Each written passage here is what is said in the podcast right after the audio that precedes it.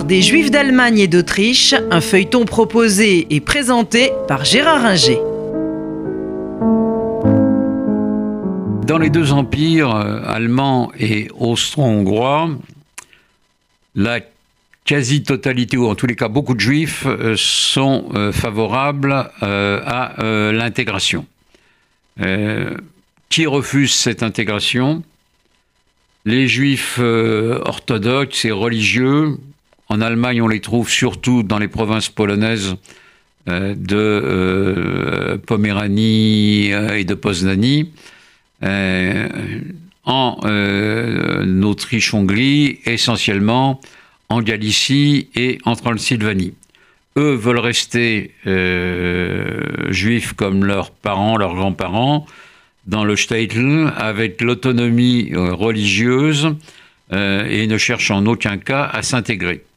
Ils sont malgré tout relativement minoritaires, mais ils constituent un poids euh, réels dans, les communautés juives et il faut tenir compte de leur existence, euh, notamment en Galicie, où euh, l'intégration est pratiquement impossible en raison de l'antisémitisme virulent de la population polonaise.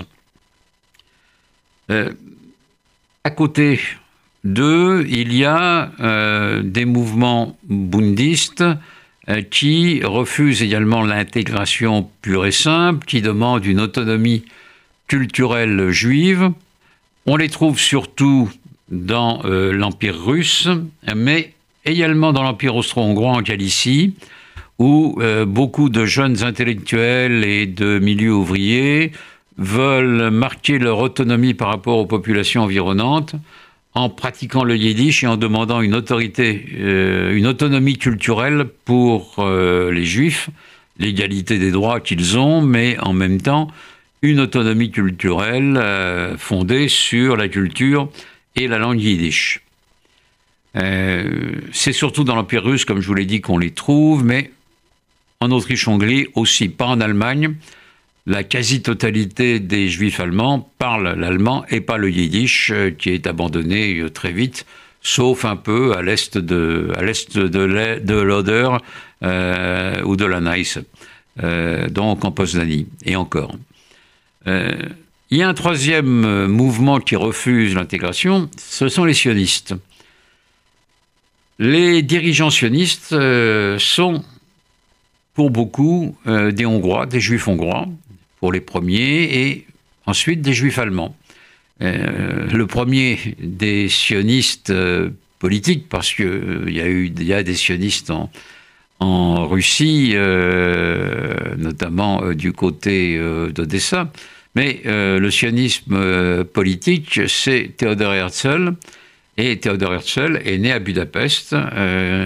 il vit à Vienne euh, où il est euh, journaliste à la euh, Neue Freie Presse et il écrit des pièces de théâtre et puis il est envoyé à Paris comme correspondant. Il assiste, on le sait, à la dégradation du capitaine Dreyfus à la fin de 1894 et il revient de là persuadé que il n'y a pas d'avenir pour les juifs en diaspora, il faut euh, recréer un État juif.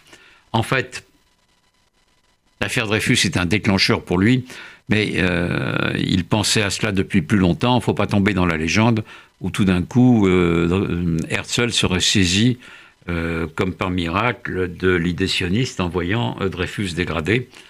il savait que les juifs en Allemagne et en Autriche étaient chassés des confréries étudiantes, que beaucoup de portes leur, leur étaient fermées dans l'armée ou la haute fonction publique.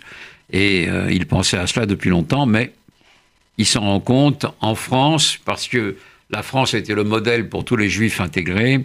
Et donc, euh, si même en France, euh, un antisémitisme virulent peut naître, eh bien, on s'aperçoit donc qu'on ne peut pas euh, faire euh, confiance euh, à l'intégration et qu'il faut retourner à l'idée d'un État juif, qui plus est en Palestine.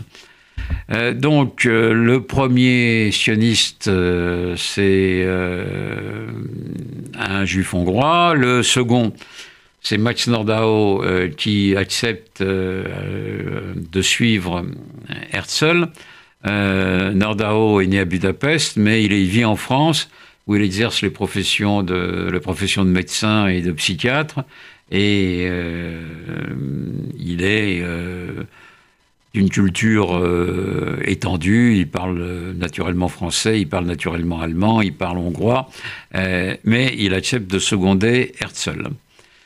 Herzl va donc créer le mouvement sioniste à Bâle en 1897 euh, congressionniste qui a lieu à Bâle parce que il ne peut pas avoir lieu à Munich, les juifs allemands refusant un congressionniste. Eux, dans leur très grande majorité, ce qui les intéresse, c'est l'intégration à l'Allemagne.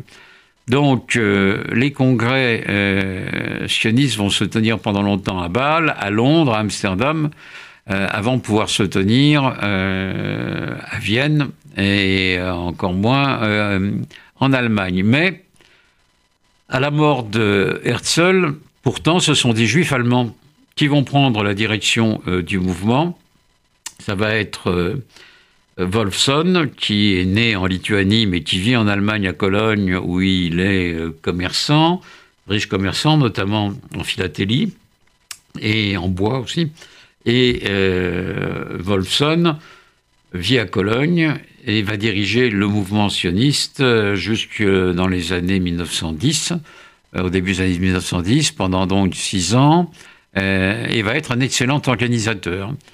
C'est un autre Allemand qui va lui, lui, succéder, un professeur de physiologie et de botanique, Warburg, sans que pour autant la majorité des Allemands se tourne vers le sionisme à l'époque, mais Warburg va continuer le travail euh, de Herzl et de Wolfson, et euh, le siège du mouvement sioniste, ce sera essentiellement à Berlin et à Vienne qu'on trouvera les, principaux sièges euh, de l'organisation sioniste.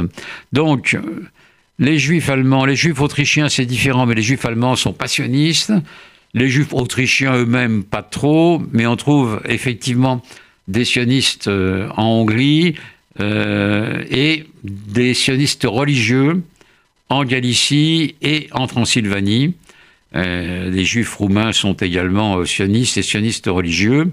Et donc, si la majorité des sionistes se recrutent dans l'Empire russe, malgré tout, le mouvement existe dans l'Empire allemand et surtout dans l'Empire austro-hongrois, euh, les Allemands, comme je vous l'ai dit, étant beaucoup plus tièdes à l'égard du sionisme. C'était l'histoire des Juifs d'Allemagne et d'Autriche, un feuilleton proposé et présenté par Gérard Inger.